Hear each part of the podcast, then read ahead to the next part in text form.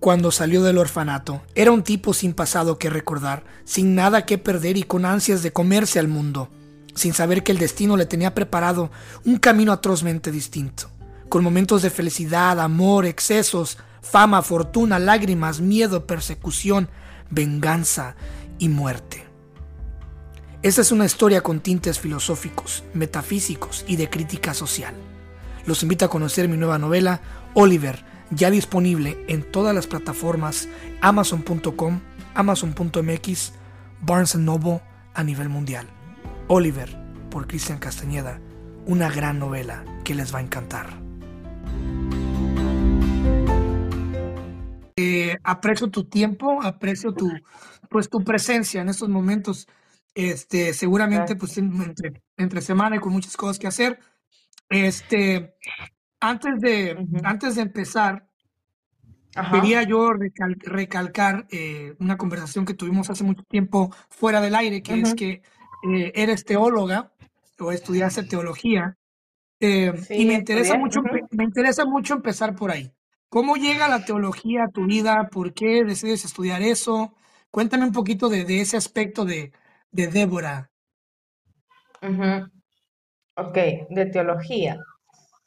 Eh, bueno, el tema es que yo quería realizar lo que son misiones, quería enfocarme en las misiones, quería viajar a África, a Guinea Ecuatorial, y, bueno, dedicarme pues a, predicar el Evangelio.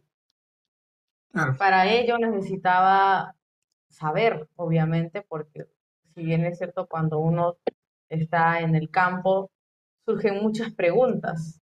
Mucha gente te pregunta eh, de diversos temas, ¿no? Y cómo desarrollar también un tema. Entonces, todo eso tenía que yo prepararme.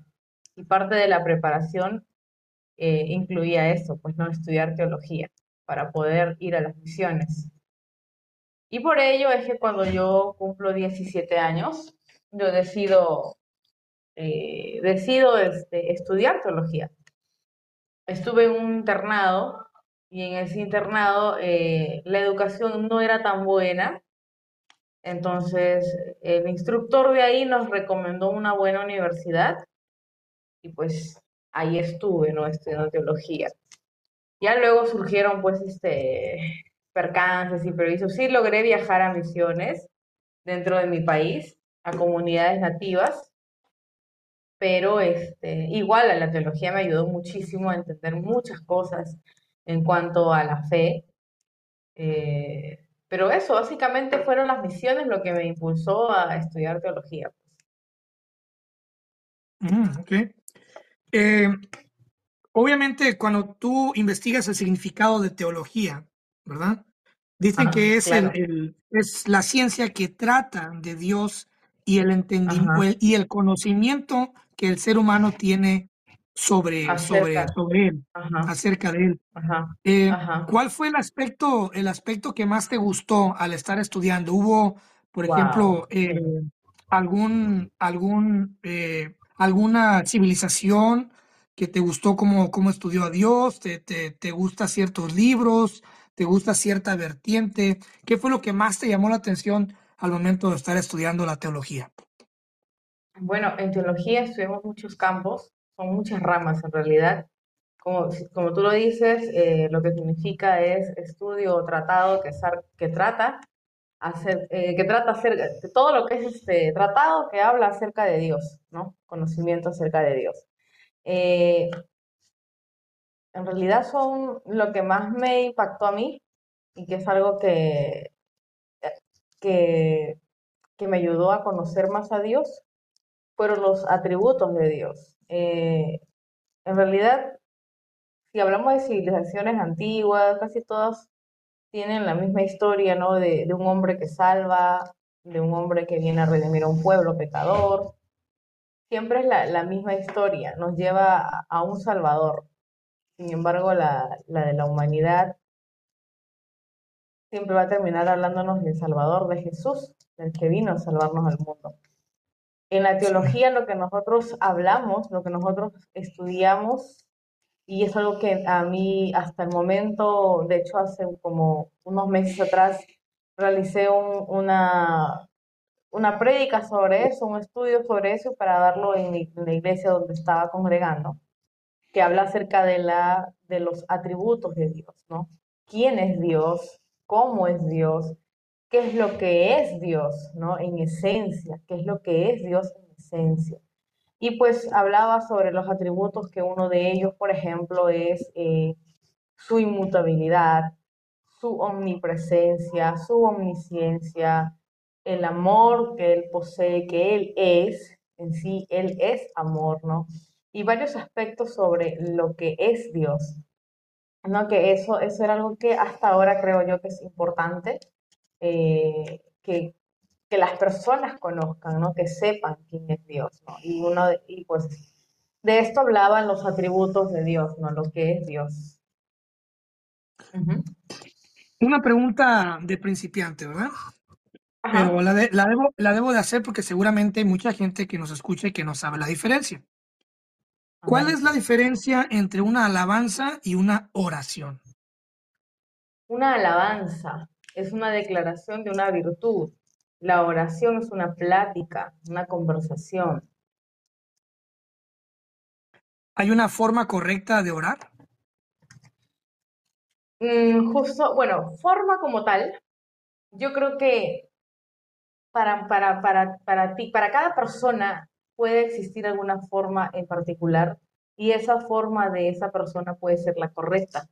Lo que para mí es correcto quizá no sea para otra persona lo correcto. Entonces, asegurar que hay una oración, uh, una forma de orar correcta como tal, eh, creo que caeríamos en, en reglamentar algo, ¿me entiendes? Yo creo que no hay una forma como tal dictada por la Biblia, porque la Biblia sí nos habla de que nos acerquemos a Dios con el corazón contrito y humillado, ¿no? reconociendo que Él es Dios, que Él es todo y que nosotros somos nada, somos polvo y que ahí volvemos. Eh, de hecho, de eso habla la adoración, ¿ok? La adoración eh, habla de eso, de una humillación, ¿no? Nosotros nos humillamos para orar, para hablar con Dios. Que sí hay un patrón que nos deja Jesús cuando está en la tierra, de, de qué manera nosotros debemos dirigirnos a Él, de qué manera debemos orar. Si es cierto, lo hay, que es el Padre Nuestro y que, que, bueno, sabemos una estructura, ¿no? Que en nuestra oración debe haber gratitud, debe haber alabanza, debe haber devoción, pero una forma como tal, entiendo por forma de, por modo, por si lo haces parado, lo haces, lo haces sentado, lo haces arrodillado, lo haces echado, para mí no hay una forma como tal eh, específica para decir que esta es la correcta. No, entonces, porque he visto gente arrodillada, gente parada, gente sentada, que como está, en la forma que está, lo hace de corazón, lo hace humillado. Lo importante es que tengas en cuenta que el corazón es el que se humilla, el corazón es el que está abierto a hablar con sinceridad, con verdad. Perfecto, perfecto. Em, bueno, una última, una última pregunta sobre este tema para pasar a, a, tu lado artístico que, uff, wow. Eh, ¿Cómo llega, cómo llega la, el cristianismo a tu vida? Este, ¿Tú naces en un hogar cristiano? Eh, o, o, llegas o te acercas tú a la, a la palabra y al culto? ¿Cómo, ¿Cómo es ese proceso? Bien, eh, yo nací, mi mamá, mi mamá era cristiana, mi mamá es cristiana y mi papá, mi papá no lo es. Mi papá, este, durante un tiempo sí asistió a la iglesia, pero él dejó de asistir, ¿no? Ya no, no iba y pues ahí, él respeta igual, respeta mucho, a veces, muy de vez en cuando va. Pero sí, mi madre fue la que me inculcó a mí la fe, ella fue la que me llevó por este camino. Eh, ella me llevaba desde muy pequeña, yo no, no había aceptado a Cristo en mi vida, no había experimentado quién era Dios, hasta después todavía de joven. De hecho, a veces uno cuando es obligado a ir a la iglesia como que peor es, reniega. y yo he tenido mucho de esto. Ajá, yo he tenido mucho de eso, de, de renegar de Dios Sin embargo, eh, por el ejemplo de mi mamá, de ver a ella en, que en cada etapa de su vida, de cada sufrimiento que ella tuvo, ella siempre se aferró a Dios, de cada momento de escasez que ella tuvo, ella siempre se aferró a Dios y veía yo a Dios como la fortalecía y como la consolaba y como suplía sus necesidades. Y yo decía, vaya, es un Dios que no lo veo, pero evidentemente está. Entonces, ¿cómo no creer, no? ¿Cómo no creer en Él? Y pues por el testimonio de mi madre, yo, yo pues este, decido entregar mi vida a Dios. Pero eso lo decidí todavía cuando ya, ya tenía más o menos 16 años por ahí. ¿Por qué nos cuesta tanto acercarnos? Eh, ¿Crees que tenga que ver algo el ego de las gente, de las personas? Porque mencionabas que obviamente es ceder, es, es, es aceptar. ¿Sabes qué? Eh, señor o Dios o papá, como le quieras decir, eh, yo reconozco que solamente soy esto, soy una fracción milimétrica de todo esto que está sucediendo. Básicamente no soy nada, me pongo en tus manos. Este, y mucha gente tiene mucha complicación en hacer eso. Es como que, ah, ¿yo por qué? ¿Y ah, cómo? Ah, ah, jamás. ¿Tú por qué crees que pasa eso? Nuestra propia naturaleza, tenemos la naturaleza pecaminosa y esa naturaleza nos hace autosuficientes. creemos de que solo podemos, de que no necesitamos eh, ninguna cruz para poder seguir adelante. De hecho, a mucha gente a la que le he predicado dice, pero yo no hago nada malo, yo soy una buena persona. Todos nos creemos buenas personas y ese es el gran problema de la gente que no reconoce y creo que, como tú bien dices, es el ego. Mientras ese ego esté ahí prendido y creamos que somos buenas personas, nunca vamos a reconocer nuestro estado de miseria y necesidad en la que constantemente nos encontramos cuando estamos lejos, lejos de Dios. La Biblia dice que no hay ni uno bueno sobre la tierra. En Romanos lo dice, Romanos 4. No hay ninguno bueno, no hay nadie quien haga el bien. Todos, todos a una se, descarriaron. Todos somos pecadores. Que por, paga de, por la paga de pecado, por el pecado, todos somos pecadores. Entonces, lamentablemente el pecado nos aleja de Dios. El pecado lo único que nos hace es cegarnos y pues obviamente creemos que somos autosuficientes por el pecado, por la naturaleza pecaminosa, nada más, únicamente por eso. Pero cuando nos acercamos a Dios, Sí, sí, cuando nos sí, cuando nos acercamos a Dios, esas cosas son rotas. Eh, es como que tienes unas cadenas que no habías visto nunca en tu vida, pero cuando te acercas a Dios, ves tu miseria, ves tu necesidad y esas cadenas caen y empiezas a entender el porqué de muchas cosas que no solamente estabas haciendo de forma consciente, sino también inconsciente y empiezas a entender muchas cosas en tu piso, en tu medio, ¿no? Así es, ajá, sí. Eh, la vida, la vida entonces crees que es, es un proceso espiritual para, para llegar a esa redención, para llegar a, a, una, a una, ¿crees que se puede avanzar como ser humano? Porque si todos somos pecadores y pecamos, y, y, inclusive hay quienes nacen en el pecado porque son matrimonios de unión libre, ¿no?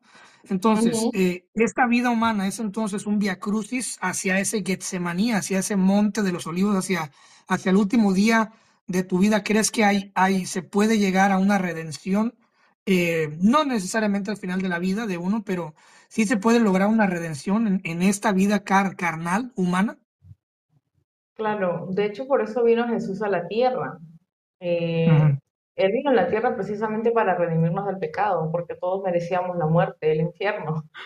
Para allá íbamos todos, pero eso se rompe cuando nosotros reconocemos a nuestro Padre como Señor y como Salvador, no solamente como Padre, no solo como Salvador, sino como Señor de nuestras vidas. Y al reconocerlo como Señor de nuestras vidas, reconocemos que nuestra manera de vivir no es la correcta y cambiamos toda esa manera de vivir. Si antes yo mentía, hoy ya no miento. Si antes yo, eh, no sé, si yo era un asesino, hoy ya no asesino, ¿me entiendes? Eh, la salvación está para todos, está abierta para todos. lo único que se tiene que hacer es aceptarlo como Señor y Salvador. Ahora, ¿qué ocurre después de haberlo aceptado como Señor y Salvador?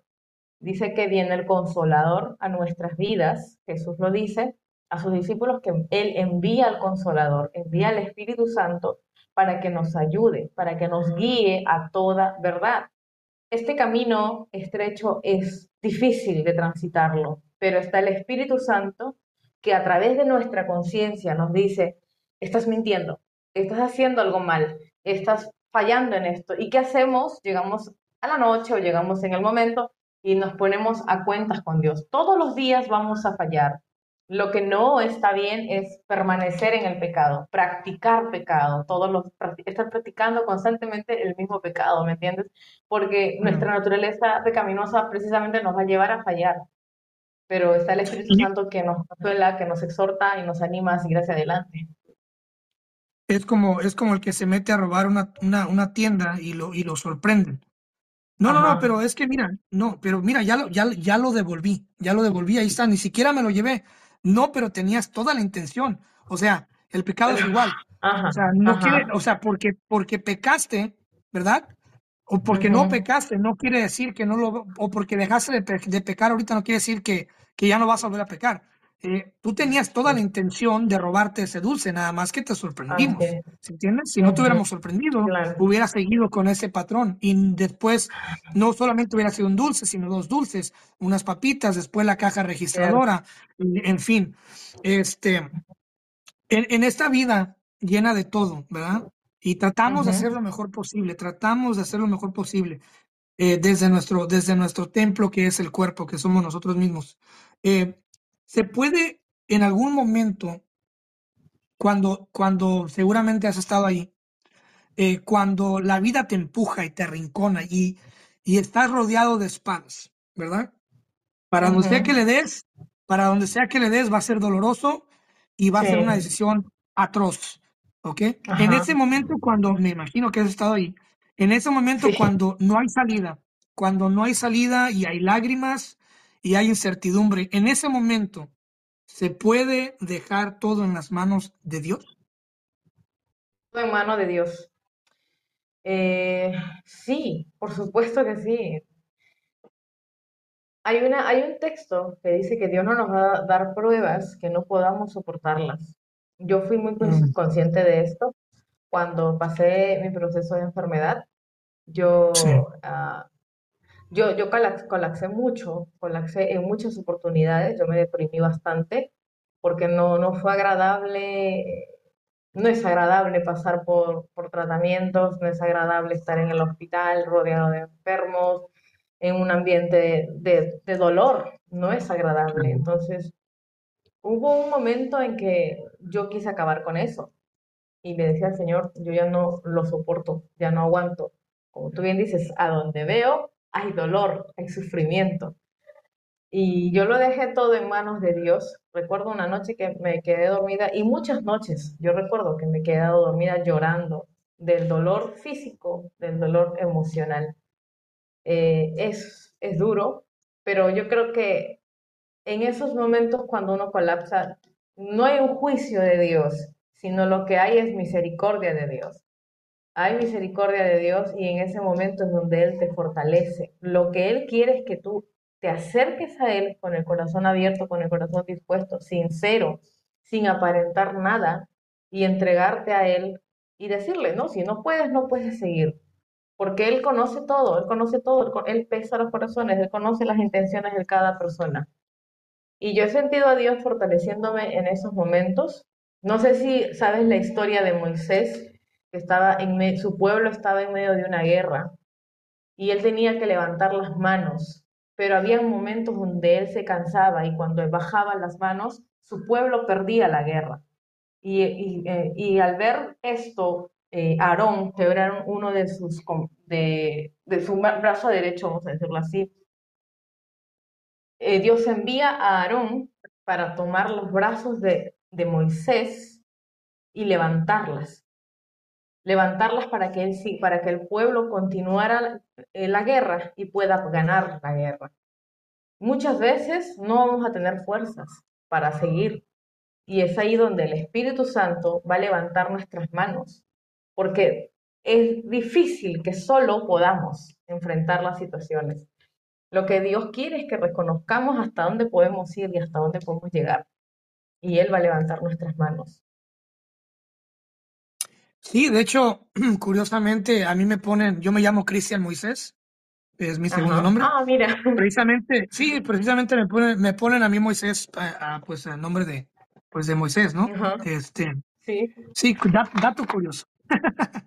dato curioso.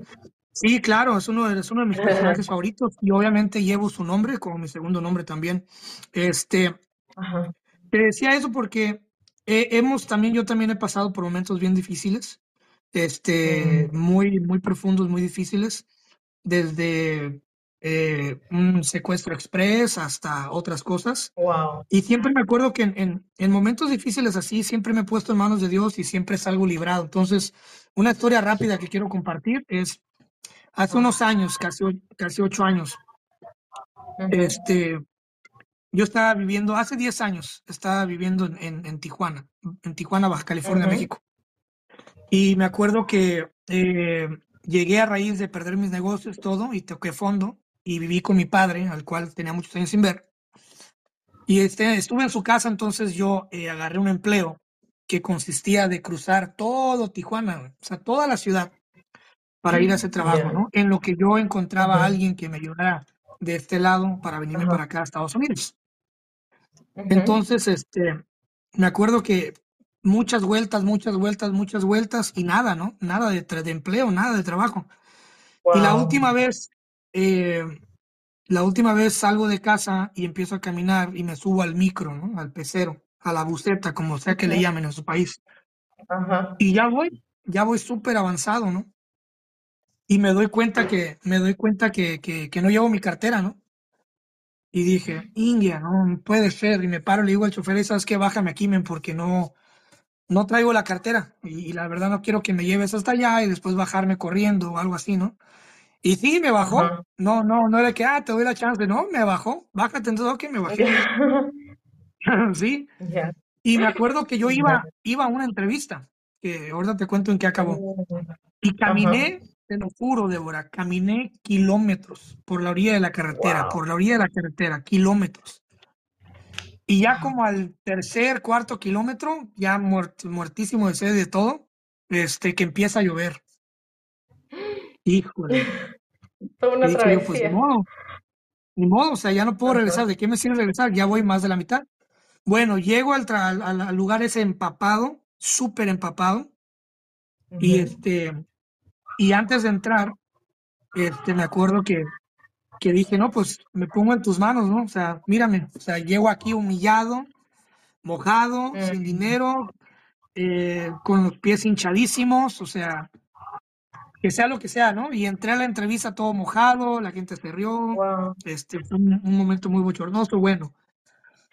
Eh, salgo, de, salgo de ahí y la señora, que, y desde ahí empezó la magia, la señora que estaba afuera vendiendo aguas, me dice, oye muchacho, viniste, llegaste caminando aquí, ¿verdad? Le digo, sí, la verdad, sí, toma, te voy a oh. prestar este dinero para que te vayas al micro, aunque sea para que te regreses. Y le dije, señora, ¿sabe qué?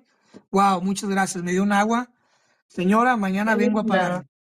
Mañana vengo a pagarle, le juro. Voy en camino ya hacia la casa, ya es de noche, eh, y suena el teléfono y es uno de mis tíos. Hey, Cristian, ya, ya, ya tengo un espacio, no te quedes, agárrate el autobús y vente para California mañana. Eh, y ya, ya te tengo hasta trabajo. Dije, wow, ¿qué onda, no? Llegué a la casa bien emocionado, cené, me costé bien a gusto. Al día siguiente ya iba para Estados Unidos en autobús. Llego, agarro un excelente trabajo y tengo ya ocho años y medio ahí. Este, ya logré posicionarme en, en, en una alta posición y hice toda esta vida, ¿no? Pero cinco años después de haberme venido, regreso yo y me encuentro a la señora allí. Ah, la que se prestó. Ya. Y le pago, y le pago, le doy 200 dólares, dos billetes de 100, y le pago su dinero y con creces. Señora, ¿se acuerda? Ya ni se acordaba. Tome, aquí está. Y me dice la señora, se le salen las lágrimas y me dice, ¿sabes qué? Anoche, anoche, anoche este, le recé a Dios que, que, me diera la oportunidad de vender todo hoy temprano porque tengo, tengo a mi esposo en el hospital.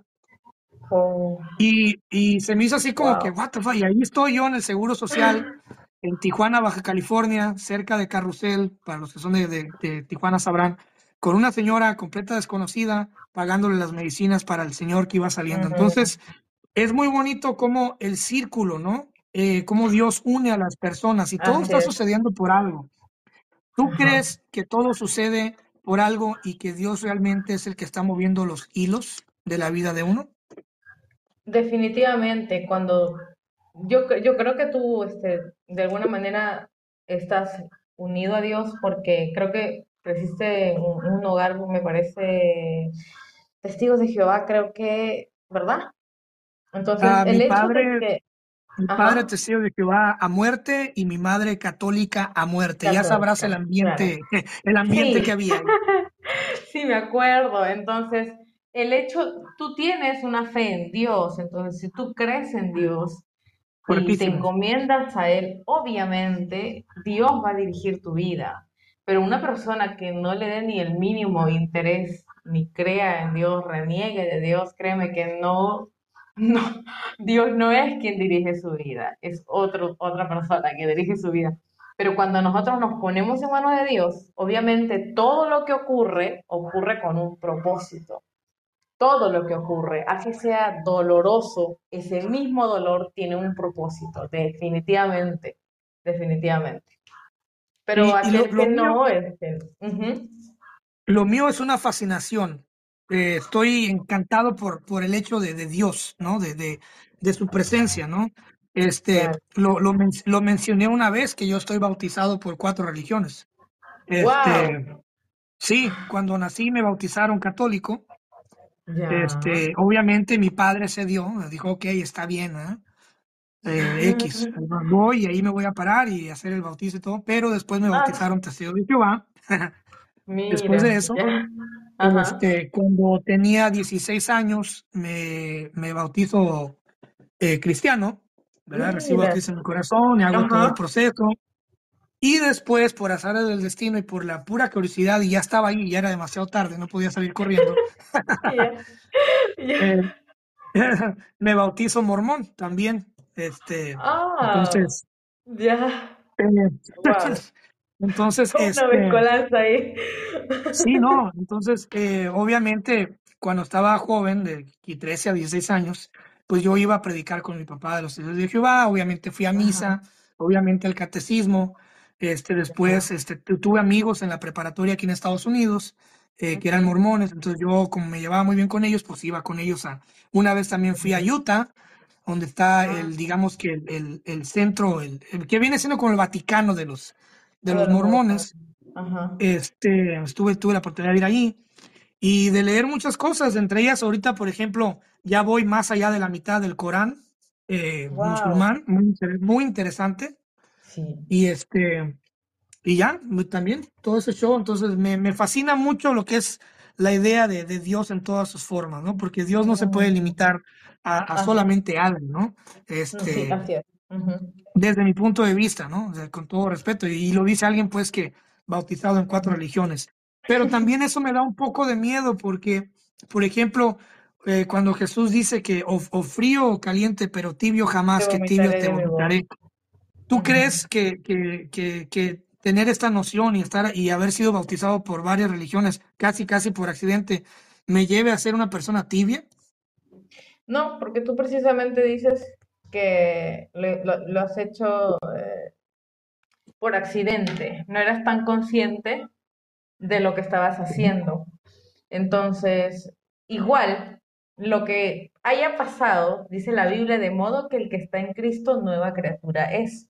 Si nosotros nos arrepentimos de nuestras acciones, que según nuestra conciencia nos dice que está mal, entonces lo que ocurre es esto, de modo que el que está en Cristo, nueva criatura es, las cosas viejas pasaron y he aquí las cosas que vengan adelante son nuevas, son nuevas y lo que ya pasó, pasó. Entonces, si nosotros nos arrepentimos de lo que hemos hecho atrás, Ya no tenemos por qué estar pensando en que Dios me va a condenar por esto, me va a condenar por lo otro, porque eso ya pasó. Si tú te arrepentiste de corazón y no vas a volver a hacerlo, no pasa nada. Y ahora por el hecho de bautizarte, eh, no, no creo porque, no creo que te vayas al infierno, porque he conocido a católicos que se bautizaron, fueron líderes, y luego se acercaron al evangelio, al cristianismo, y se bautizaron en el cristianismo. Obviamente dejaron el catolicismo, no lo practican más, y se decidieron por el cristianismo. Entonces, la idea es que te decidas en qué camino vas a estar, no, no que estés en este, en este, en este, en este y de todo un poquito jale, sino tomes una decisión y, y por dónde vas, ¿no? Y, y estar de corazón cuando la tome, ¿no? Ajá, claro. A ver, eh, seguramente eh, cuando mencionaste lo de tu enfermedad, seguramente con otras cosas creciendo, este, el diablo, el diablo nos tienta, ¿no? Nos toca, ¿no? Nos, nos, nos toca la puerta. Este, y a mí últimamente eh, ha, ha, llegado en forma de del camino fácil hacia la viralización, de el camino fácil hasta hacia tener estas cosas y compra esto y muévete aquí y haz esto. Es en el trabajo igual. Si tú haces esto, puedes subir más rápido. Si haces esto y si quieres que tus libros vendan, puedes comprar esto y este también no se diga, o sea, en fiestas cuando iba creciendo, las drogas aparecieron, ¿no? Las, las invitaciones a ciertas cosas, eh, malos hábitos, ¿no?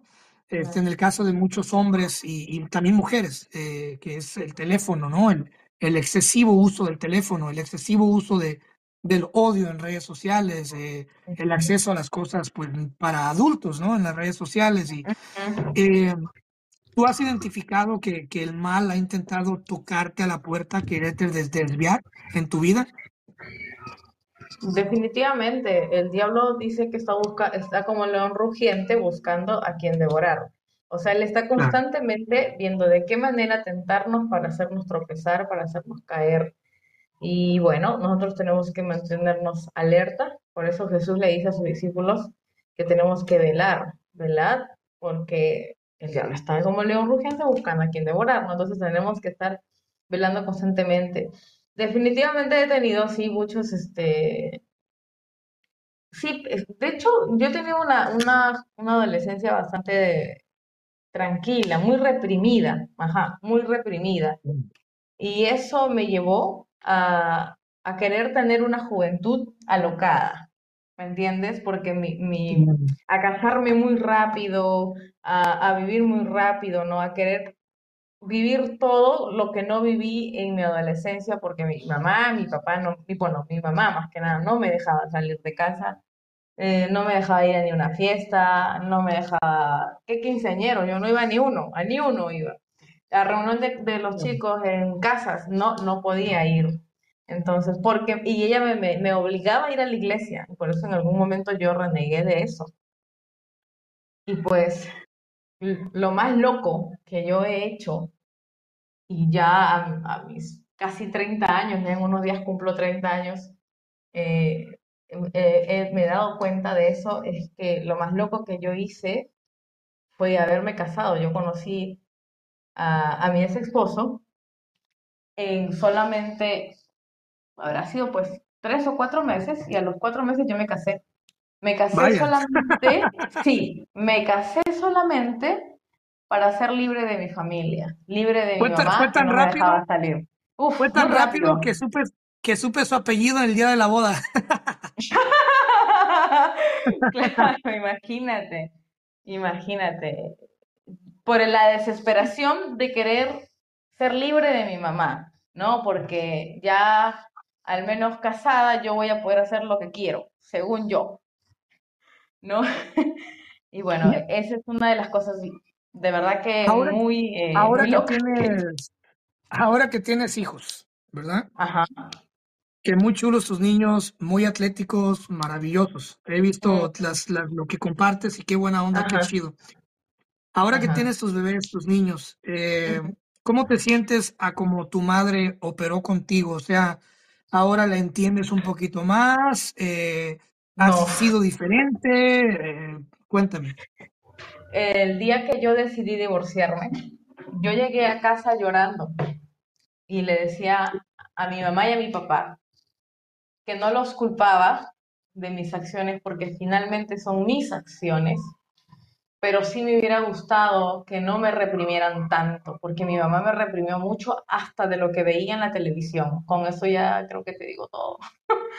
Ella no me dejaba ver películas de terror, no me dejaba ver películas, no, o sea, me tenía muy este sobreprotegida, no me dejaba tener amiguitos, a pesar de que yo soy una persona muy alegre. Eh, si yo tenía un noviecito, ella estaba ahí, ahí, ahí, y no podía yo salir, sino que esa persona tenía, el noviecito tenía que ir a casa, ¿no? Y, y, y lo peor y hacía reuniones, mi mamá con todos mis hermanos, yo soy la última y la única mujer de tres eh, varones. Wow. Y sí, y demasiado sobreprotegida, demasiado sobreprotegida, ¿no? lo que me pasaba, mi mamá iba y hacía una reunión con mis hermanos para informarles. Y eso a mí nunca me gustaba, nunca me gustaba. Entonces, por eso es que yo me caso súper rápido y me voy de casa lo más rápido posible. De hecho, ellos no estuvieron en mi boda, solo estuvo mi papá. Mi papá me apoyó en cada locura. pero cuando yo les digo a ellos que no es su culpa, que es mi culpa, pero sí lo que yo les digo, me hubiera gustado que me dejasen vivir mi adolescencia como cualquier adolescente vive. Me hubiese gustado que me den un poquito de libertad, y mi papá, eh, en casi entre lágrimas, me decía, hemos cometido errores, hija, y, pero te amamos y, bueno, te pedimos perdón. Y me pidieron perdón, yo también les pedí perdón, pero creo que es algo que yo como madre nunca haría con mis hijos, nunca haría con mis hijos porque es peor. Cuando, cuanto más reprimes a tus hijos, más hambre de libertad tienen y cometen locuras como la que yo cometí. Y fíjate que sí es cierto, ¿eh? Porque, por ejemplo, en mi caso, mi, madre me, y lo he dicho antes, lo siento, pero mi madre, mi madre me soltó a los 13 años, ¿eh? Mm. Me dijo, hey, ¿sabes qué? Eres, eh, dice, eres muy independiente. Ah, y aparte, pues también por, por la situación económica en la que estábamos, ¿no? Nos quedamos sin dinero. Entonces, mi madre fue de que, hey, ¿sabes qué? Tienes que salir a, traer algo, a traer, papá, a traer, a traer. Y eso fue algo, un choque fuertísimo. o sea, se acabó, en ese momento se acabó mi infancia.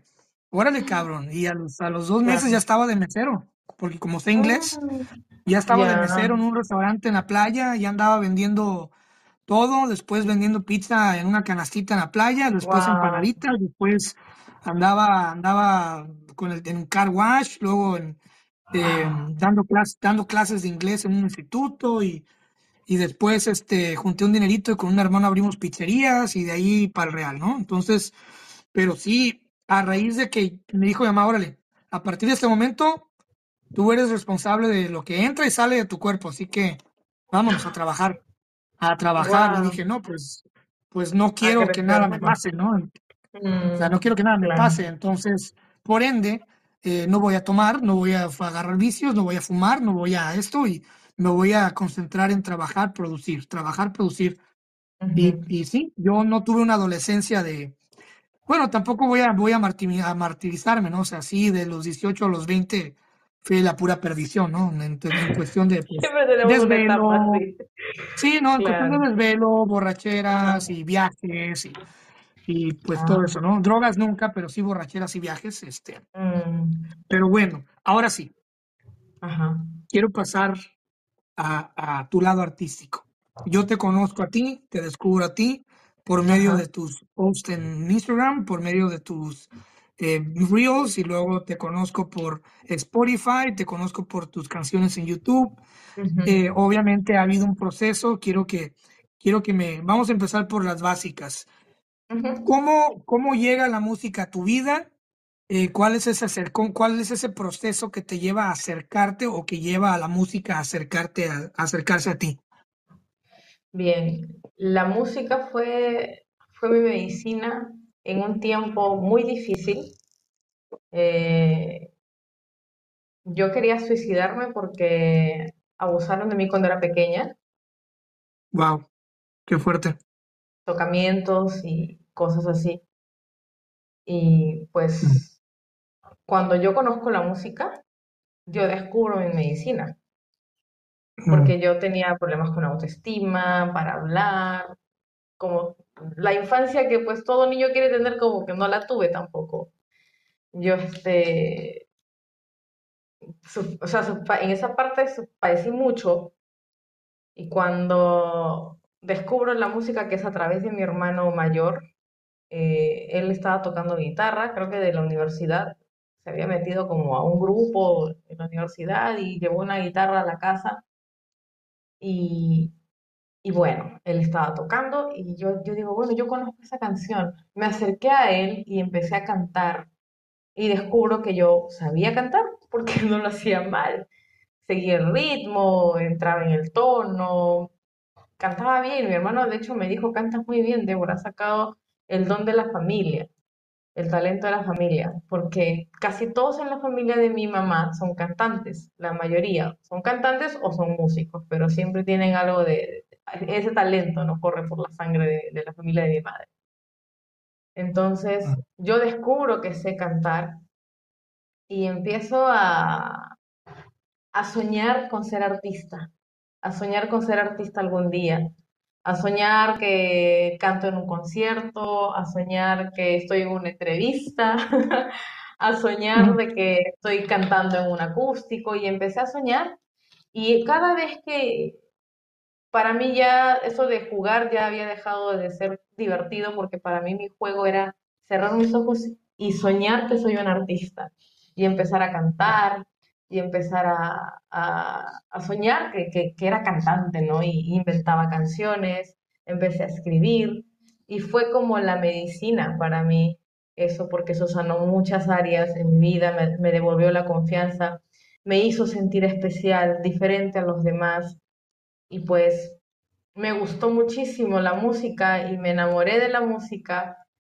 y pues hasta ahora aquí estamos, ¿no?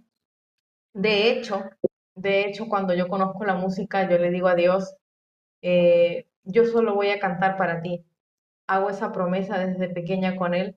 Yo solo quiero cantar para ti y, y que esto sane mi corazón. Que cada vez que yo cante, que cada vez que yo te alabe, te cante, que eso sane mi corazón, ¿no? Que eso, que eso hable a mi vida, que sea una respuesta de que tú estás conmigo cada vez que yo componga una canción. Y me gustaba, me gusta hasta ahora cada vez que estoy en el piano tocando, eh, cuando él me regala una canción, siento que él responde a un, a un proceso, que él responde a, un, a una inquietud, que él responde a algún problema, ¿no? Porque cada vez que tenía alguna dificultad, algún problema en casa, con mis padres o lo que yo esté pasando cuando era pequeña, yo corría a cantar corría a, encerrarme y a cantar para Dios. Y eso, y eso me sentía una presencia tan especial que lloraba y sentía que cada lágrima que caía iba consolándome y era una respuesta de que Dios estaba conmigo y que Él me escuchaba y me hacía sentir especial. Me parece un buen pacto. ¿Cuál fue el primer instrumento que tus manitas tocaron? Cuando tenía 15 años, mi mamá me preguntó si quería la fiesta, ¿no? La típica fiesta de 15 años. Y yo recuerdo que habíamos trabajado bastante en todo el sol en un verano para, para pues, justo nos habían robado el, eh, año pasado y como ya era enero, acá el eh, verano es de enero a marzo, entonces, y justo también las vacaciones son de enero a marzo, y nos fuimos a trabajar y dije, y bueno, mi mamá me dijo, hemos sacado mucho dinero, entonces tú, tú escoges, ¿no? ¿Una fiesta de 15 años o qué es lo que deseas? Y yo le dije a mi mamá, eh, yo vi que nos costó tanto conseguir ese dinero, entonces yo le dije, mira mamá, yo no quiero fiesta, yo lo que quiero es que te echen la casa, que terminen de construir la casa, ¿no? Al menos lo que se pueda. Y, y lo otro, que solo me compren un teclado y ya. Entonces, para mis 15 años, mi mamá me compró un teclado y me puso a estudiar música. Entonces, eh, mi primer instrumento fue el, piano, ¿no? Yo aprendí a tocar piano súper rápido. El profesor que, me enseñaba me decía que tenía mucho talento, que, que aprendía muy rápido, que se me hacía muy rápido aprender a tocar. ¿Cuáles fueron tus ah, primeras referencias musicales? ¿Quiénes? Mis primeras referencias. Acá eh, yo, yo vivía en, a ver, acá le dicen, acá se llama, es un estadio, se llama el Estadio Nacional. Mi papá trabaja ahí. Mi papá este, trabajaba en, la, en lo que es la Federación Peruana de Natación. Trabajaba para ellos. Eh, y bueno, justo esa federación estaba como unida o ligada al estadio. Entonces, dentro de ese estadio, mi papá tenía un ambiente, como una especie de departamento. Le dieron un departamento a él y podíamos quedarnos ahí con él. Y yo todos los veranos iba para quedarme en su trabajo de mi papá porque había piscina y yo aprovechaba la piscina para nadar. Y pues, si había algún evento, me iba para el estadio y veía. Y mi primer, el primer concierto que yo vi en ese estadio nacional, yo era pequeña y me encantó muchísimo, se me erizó la piel, fue de Gianmarco. Entonces me gustaba mucho cómo el hombre, la pasión que, el, que Gianmarco tenía para cantar, para dirigirse al público, y fue una de mis primeras referencias. De ahí ya fueron este, otras, ¿no? Este, Lily Woodman, cantantes cristianos, ¿no? Y también cantantes seculares como Amy Winehouse en el, en, en el tema ya más adelante de lo que es la voz, ¿no? Me gusta mucho investigar, indagar sobre, sobre el tema vocal. Pero eso ya surgió más adelante, ¿no? Uno de los primeros fueron pues Marco y Lily Woodman. Mm, ok. Tu primer disco, eh, o LP, como sea que se llame el, proyecto, eh, se llama Tu amor me hace libre, ¿no? Sí, así es. Lo, lo escuché y me pareció un disco de rock, eh, entre comillas, indie. ¿cómo, ¿Cómo es ¿Cómo es el proceso de este primer disco? ¿Cómo seleccionas las canciones? ¿Quién te ayuda a, quién te ayuda a grabarlo? ¿Cómo sucede ese, ese disco? Ok, el tema de, de Tu amor me hace libre, eh, precisamente, tu, amor me hace libre nació cuando tenía yo nueve años. Era muy pequeñita. Y a los nueve años, eh, la persona que abusaba de mí se fue se fue él, él estaba, él estaba también en el trabajo de mi papá, era del trabajo de mi papá. Pero parece que, no, no recuerdo bien si lo despidieron o lo enviaron a otro lado, pero el tipo se fue, nunca más lo volví a ver. Y recuerdo que durante ese, ese, esa etapa que no volví a verlo y que se fue, yo escribí Tu amor me hace libre. Eh, y habla precisamente de, de eso, ¿no? Es como, es una metáfora del abuso que yo viví.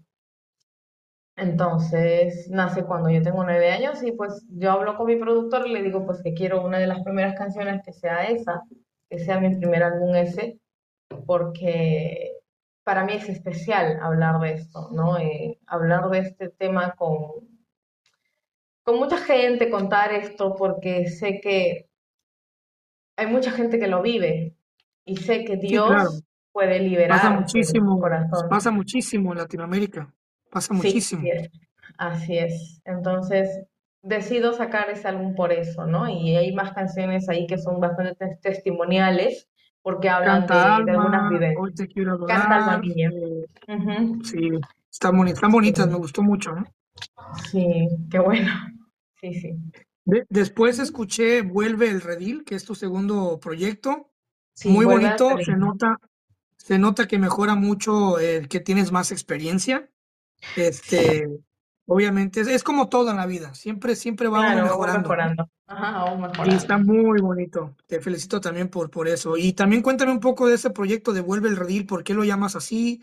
Em, hay una canción que me gusta mucho que se llama Perfecto Amor. Uy, ya, claro. Vuelve Redil nació en pandemia. Es, una, es un álbum que nació en pandemia. Esa, esa la escribí en el 2020, si no me acuerdo, creo que.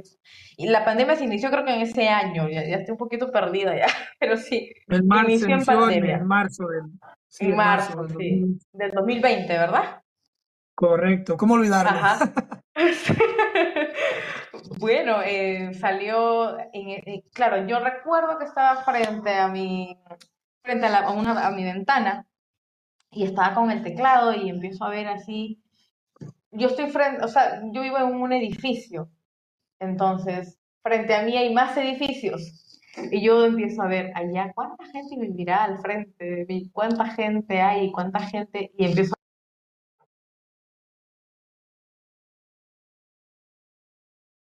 empiezo a, a pensar en eso, ¿no? Y entonces, uh, voy a escribir esto, voy a escribir algo que hable acerca del primer amor que tuvimos con Dios y aquel primer amor que dejamos. Entonces, eh, vuelve a Redil, habla de eso, ¿no? De volver a ese primer amor, de volver a Dios, ¿no? Porque muchas veces ocurren cosas en el camino del cristiano que lo que hace es que nos alejamos de él. Entonces, vuelve a Redil, nos invita a volver a los, a los brazos del maestro, a volver a las manos del alfarero para volver a ser formados. Ajá, y bueno, la canción Perfecto Amor. Que me gustó eh, mucho, favorita. Sí, a mí también me gusta muchísimo esa canción. Esa canción la paro cantando aquí con el ukulele, porque nació en ukulele. Esa canción, eh, yo sufrí de depresión postparto y, y, cada vez que yo escuchaba llorar a mi hijo, para mí era, era, era terrible, me aturdía mucho, muchísimo, me aturdía demasiado y yo no sabía qué hacer porque él, un, él lloraba demasiado porque sufría de cólicos. Y en un mm. momento yo cojo el ukulele y empiezo a hacer sonidos con el ukulele. Y él se empieza a quedar calladito. Me empieza a mirar y a buscar el sonido de dónde viene. Y bueno, previo a eso, semanas, claro, unos meses antes, unos meses antes de, de, que mi hijo empieza a sufrir de cólicos y yo, mi depresión postparto empieza a crecer. Mi hijo había pasado por un, un proceso de, de salud. El, los médicos le habían diagnosticado que él iba ceguera, que él iba a ser eh, ciego. Y yo este, me deprimí. La depresión postparto se agravó, creció muchísimo más. Yo no, no podía, no comía, estaba muy mal. Entonces, eh, después de todo ese mes que pasé, que mi hijo tuvo que estar en terapia para poder ver, para poder eh, de alguna manera este, estimularle la visión, pasó por algunos eh, pequeños tratamientos y eso, entonces mm, mi hijo estaba cargado, yo también, él, yo sé que él sentía mi depresión, por eso es que él también le daba cólicos y lloraba, porque los niños son muy sensibles y ellos sienten todo. Y en ese momento que yo cojo la, la guitarra, el ukulele y él hace silencio, yo empiezo a recordar todo esto que te comento.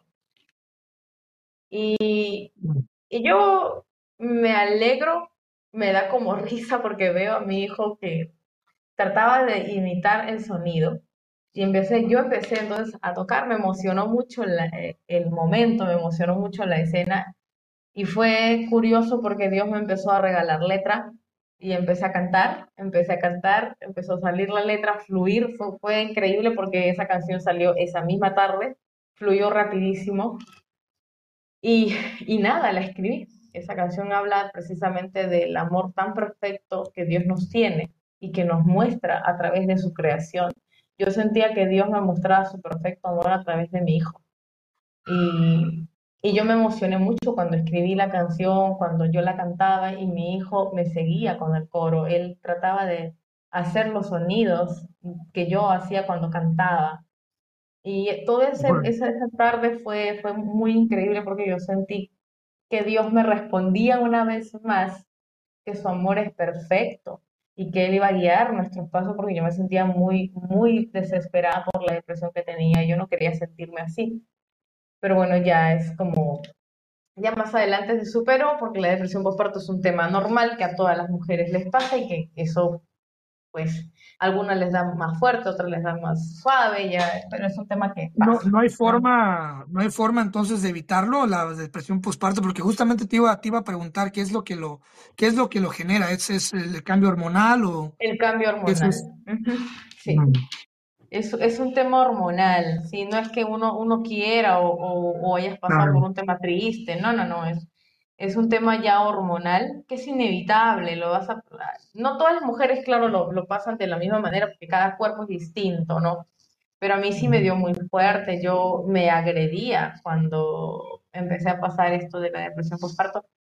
Eh, mm. era terrible, era terrible porque yo no quería sentirme así, yo decía, pero yo amo a mi hijo, yo, yo quiero, yo quiero estar bien para él. Y, recuerdo que el médico me decía, es algo que es algo normal, no te sientes culpable. E, y recuerdo que hablé con una psicóloga, busqué ayuda en todos lados y, y recuerdo que cuando yo hablo, de hecho, de mi depresión postparto, había muchas madres que también lo, lo, lo habían pasado y ahí es donde comparto más experiencia con otras mamás y, y eso también me ayudó bastante para poder eh, eh, superar esa etapa, ¿no? Y gracias a Dios se superó, se, fue solita, se fue solita, ni mi cuenta me di cuando desapareció. ¿Cómo, qué consejo, qué consejo así express le puedes dar a la gente, a las, a las, a las, a alguien, a alguna muchacha que esté pasando por, por lo mismo que estás que pasaste tú por esa, por esa depresión postparto fuerte? ¿Hay alguna táctica, algo que, algo que hacías? Yo cuando me daba a mí la depresión, me daba unas crisis nerviosas porque yo escuchaba llorar a mi hijo y me ponía nerviosa y o, me jalaba los cabellos y me lastimaba o hacía cualquier cosa porque era desesperante o no sé, de un momento a otro te daban como bochornos, es feo, te sentías irritable. Yo lo que hacía, porque a veces vienen esos pensamientos también de suicidio, eh, lo que yo hacía en esos momentos era yo soy creyente, entonces lo que yo hago es ponerme de rodillas y orar a Dios, clamar a Dios. Me sirvió eso, me sirvió también memorizar textos bíblicos. Llené mi cuarto, mi cuarto de, de puras, este, de puras este, hojitas, donde tenía textos, muchos salmos, muchos salmos. Tenía Jehová mi pastor, nada me faltará. Eh, Jehová es mi luz y mi salvación, ¿de quién temeré? Jehová es la fortaleza de mi vida, ¿de quién he de atemorizarme? Y, y ponía, bendícelo a mí a Jehová y bendiga mi ser su santo nombre. Y todos los textos que me acordaba los ponía y cuando me venían esas crisis, lo que yo hacía era declamar esos salmos. Y empezaba, el que habita el abrigo del Altísimo morará bajo la sombra del Omnipotente y diré yo a Jehová, esperanza mía, castillo mío, mi Dios en quien yo he confiado. Y empezaba a decir los salmos y eso era como una especie de medicina o droga que me sedaba, me tranquilizaba muchísimo. Y sí, pues mantenías la, mente ocupada, ¿no? Exacto. Y bueno, tejer también me ayudó bastante. Créeme que tejer, mucha gente dice no, que eso estresa, ayuda bastante tejer. Yo aprendí a tejer, bueno, fortalecí mi, mi, mi, ¿cómo es? el talento por el, por el tejido, porque yo tejía de antes, pero eh, volví a tejer y eso también era, me ayudaba muchísimo y relaja bastante tejer, así que yo lo recomiendo bastante eso de tejer, sí, sí, sí. Tu último proyecto más reciente que me encanta se llama León de Judá. Eh, lo ah. escuché el disco todo a, detalle y, y, creo yo eh, rescatar tonalidades tropicales de reggae. Ajá. Cuéntame de ese proyecto más reciente, León de Judá, ¿por qué lo llamas así? ¿Quién te ayuda a grabarlo? Obviamente, vuelvo a repetir, como todo en la vida va mejorando. Para mí, este proyecto más reciente es el mejor en cuestión de sonido y todo lo que has hecho, lo mejor, ¿eh? Para mí. Wow. Para mí. Qué honor. Qué honor porque ese, ese proyecto yo lo produje. Wow, en serio, yo lo, ¿eh? produje. Sí, no, de hecho yo me sentí muy cómoda eh, cantándolo, produciéndolo, me sentí muy cómoda. Eh, ese proyecto para mí es muy especial, muy, muy especial porque nació en toda mi, mi etapa de enfermedad. Yo, el, el León de Judá, nace en una ambulancia, cuando yo creo que ya se acabó todo, las luces se van a apagar y por fin voy a descender a los cielos, por fin me voy a, me voy a partir de esta tierra, de este lugar y de este cuerpo que lo único que me trajo fue sufrimiento. Y yo decía, yo no, obviamente este, creo que fue la misericordia de Dios la que me mantuvo con vida aquella noche, porque recuerdo que ese día tuve una presentación, fui a cantar eh, en el aniversario de una iglesia y yo eh, llegué a casa y tenía, me dio un ataque de ansiedad por mi salud. Yo, yo eh, el tumor que tenía este, me estaba como que estrangulando ya el, el, el útero porque tenía muchos dolores de útero. Era terrible.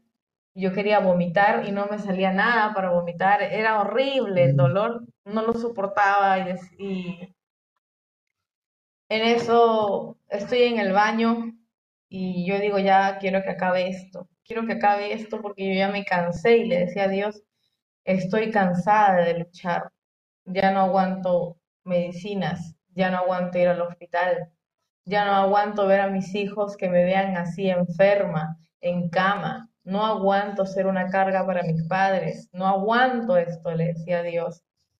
Agarré pastillas y me tomé como 10, 10 pastillas. Y yo recuerdo, bueno, aquí se acaba todo y ya. Y me eché en mi cama. Recuerdo que llamé a mi hermano mayor, me llama y me dice, ¿estás bien? Me pregunta si estoy bien, yo le digo, no, no estoy bien, me duele mucho la cabeza, estoy sudando mucho, estoy mal, me descompensé. Eh, llaman a la ambulancia, mis, tengo mis dos hermanos que son bomberos, se movieron, me trajeron, una, no había ambulancia porque estábamos en pandemia, estábamos en pandemia, no había ambulancia, los hospitales colapsando. Pero no sé cómo, bueno, obviamente porque son bomberos, tienen sus contactos, me trajeron, vinieron los bomberos, y recuerdo que estuvo conmigo un hermano de la iglesia que en todo momento estuvo orando por mí. Yo lloraba mucho porque empezó mi teléfono a sonar, a sonar, y no lloraba por el hecho de que me iba a morir o porque tenía miedo a morir. Yo lo contrario, estaba, yo dije, ya esto se acabó, por fin se acabó, decía. Por fin se acabó. Yo no estoy diciendo que el suicidio es, es bueno, por si acaso. no estoy diciendo eso. Tenía miedo, obviamente, porque sabía que si yo moría, por tomarme todas esas pastillas, yo sabía dónde me iba. Y mm. tenía miedo y lloraba y le decía a Dharma, tengo miedo. Dharma es mi amigo, el amigo que, que, estuvo conmigo, tengo miedo, le decía, y yo, yo sudaba mucho y botaba, estaba botando ya mucha baba, mucha baba, espumita por la boca. Y él me limpiaba y oraba por mí. Oraba por mí y ya en un momento que llegaron los bomberos eh, llegaron los bomberos, me llevaron, eh, no, ya no recuerdo mucho, muy bien, pero recuerdo que sí, mientras me sacaban de, la, de, casa, del edificio, yo recuerdo que como una voz que me decía, esto no se ha acabado, esto aún no ha terminado, el león de Judá está peleando por ti. Entonces, cuando yo escucho mm. eso, yo, yo ahí nomás ya no recuerdo más nada hasta, hasta que llegamos al hospital. Yo supongo que llegamos al hospital, no sé cuánto tiempo habrá pasado que yo estuve inconsciente, no lo sé, pero yo despierto en trauma shot y cuando yo despierto, yo despierto llorando, llorando, lloraba y solo lloraba y solo lloraba y solo lloraba. Y, había dos bomberos que me estaban consolando, me decían, ya tranquila, ya estás mejor, estás más estable, estás despierta, qué bueno que hayas despertado, vas a estar bien. Y no me dejaron para nada, en ningún momento me dejaron, estuvieron ahí conmigo. Los, había médicos que trataban de estabilizarme, tenía la presión muy alterada. Y bueno, me pusieron unas vías, estaba ahí pues con unos medicamentos ya ¿no? Entonces, ya cuando llego a casa, ya después de haber pasado todo eso, eh, había pasado como una crisis de, de ansiedad, si no me equivoco, y había dado positivo al COVID. Gracias a Dios no me morí. Estoy acá, no pasó nada, las pastillas no, no hicieron efecto. Y bueno, gracias a Dios sigo. Y entonces cuando yo llego a casa y veo mi celular repleto de mensajes que me decían, estamos haciendo cadena de oración de varios países. Yo tengo un, grupo donde me hablan de varios países, de México, de Argentina, de Colombia. Mm. Me empezaron a escribir y decirme, estamos orando por ti, Debbie, estamos muy preocupados, estamos orando, todo va a estar bien, todo va a salir bien. Hemos hecho un, un Zoom, hemos hecho videollamadas para orar por ti y me mostraban y me decían, mira, mira, estamos orando por ti, estamos pendientes, la familia y todo el mundo me escribía y me decía que esté tranquila, que están orando por mí. Yo sentí mucho la fortaleza de parte de Dios. Y cuando, bueno, después de eso, yo voy al estudio, así con todo el dolor, del, el cuerpo tenía el cuerpo dolorido, la, garganta seca, la garganta mal, eh, por toda la, la vía que me habían puesto. Entonces yo dije, voy a escribir un álbum que se llame El León de Judá, porque el León de Judá va a pelear conmigo esta batalla y sé que yo no voy a estar sola. Y empecé a escribir ese álbum. Todo ese álbum es recientemente, o sea, recién lo escribí. Lo escribí en menos de un año. Iba escribiéndolo, lo iba produciendo. Lo escribía, lo producía. Es fresquita, ese álbum es fresquito. Recién lo, lo escribí y ni bien lo escribí, lo, lo mandé, ¿no? Este, a tiendas. Está muy padre la, la, canción de Creer, Mi Mundo, ah. Propuesta Firme. O sea, tiene canciones bien bonitas, la verdad, muy bonitas. Pues, este, increíble, Débora. O sea, wow. O sea, yo no, yo ya te conozco de, te sigo desde hace rato. este, y he visto y, es increíble. Te admiro mucho y, y yo quisiera un día poder tener esa, esa, esa garra que tienes de, no, no soltar, no, no, no me dejo, no me dejo, no suelto. Este, es increíble. Y por algo, por algo es que estás, que todavía estás aquí y vas a seguir porque hay un propósito más grande todavía. Hay algo grande. Sí, sí, sí, sí, yo lo sé, se siente.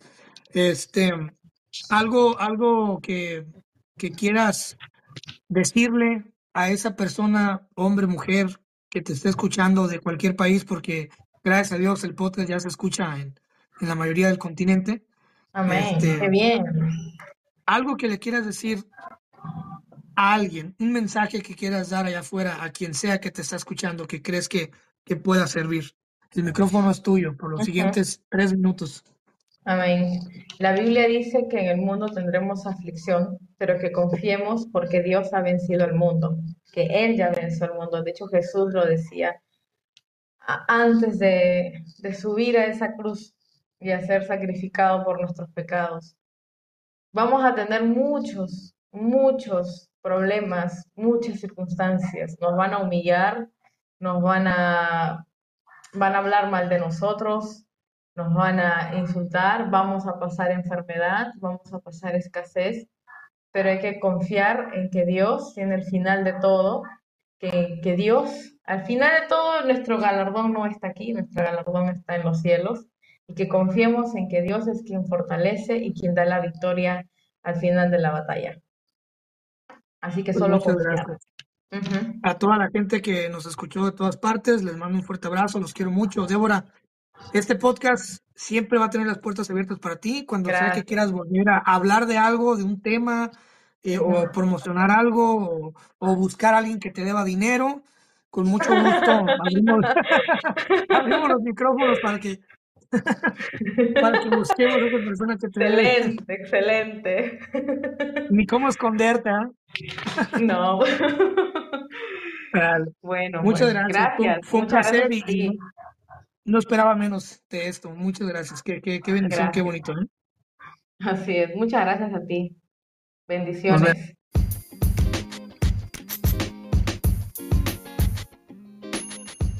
Si te gustó esta plática del podcast, yo te invito a que conozcas mi otro proyecto que se llama Pláticas Proféticas. Aquí soy yo mismo, sin miedo a la censura. Abarco temas de todo tipo, temas dulces y amargos. Y bueno, son monólogos bien chingones, bien padres, que te vas a divertir mucho y sobre todo vas a pasar un buen momento y vas a aprender cosas nuevas. Así que te invito a que conozcas el otro proyecto que se llama Pláticas Proféticas. Y ahí nos escuchamos también. Muchas gracias.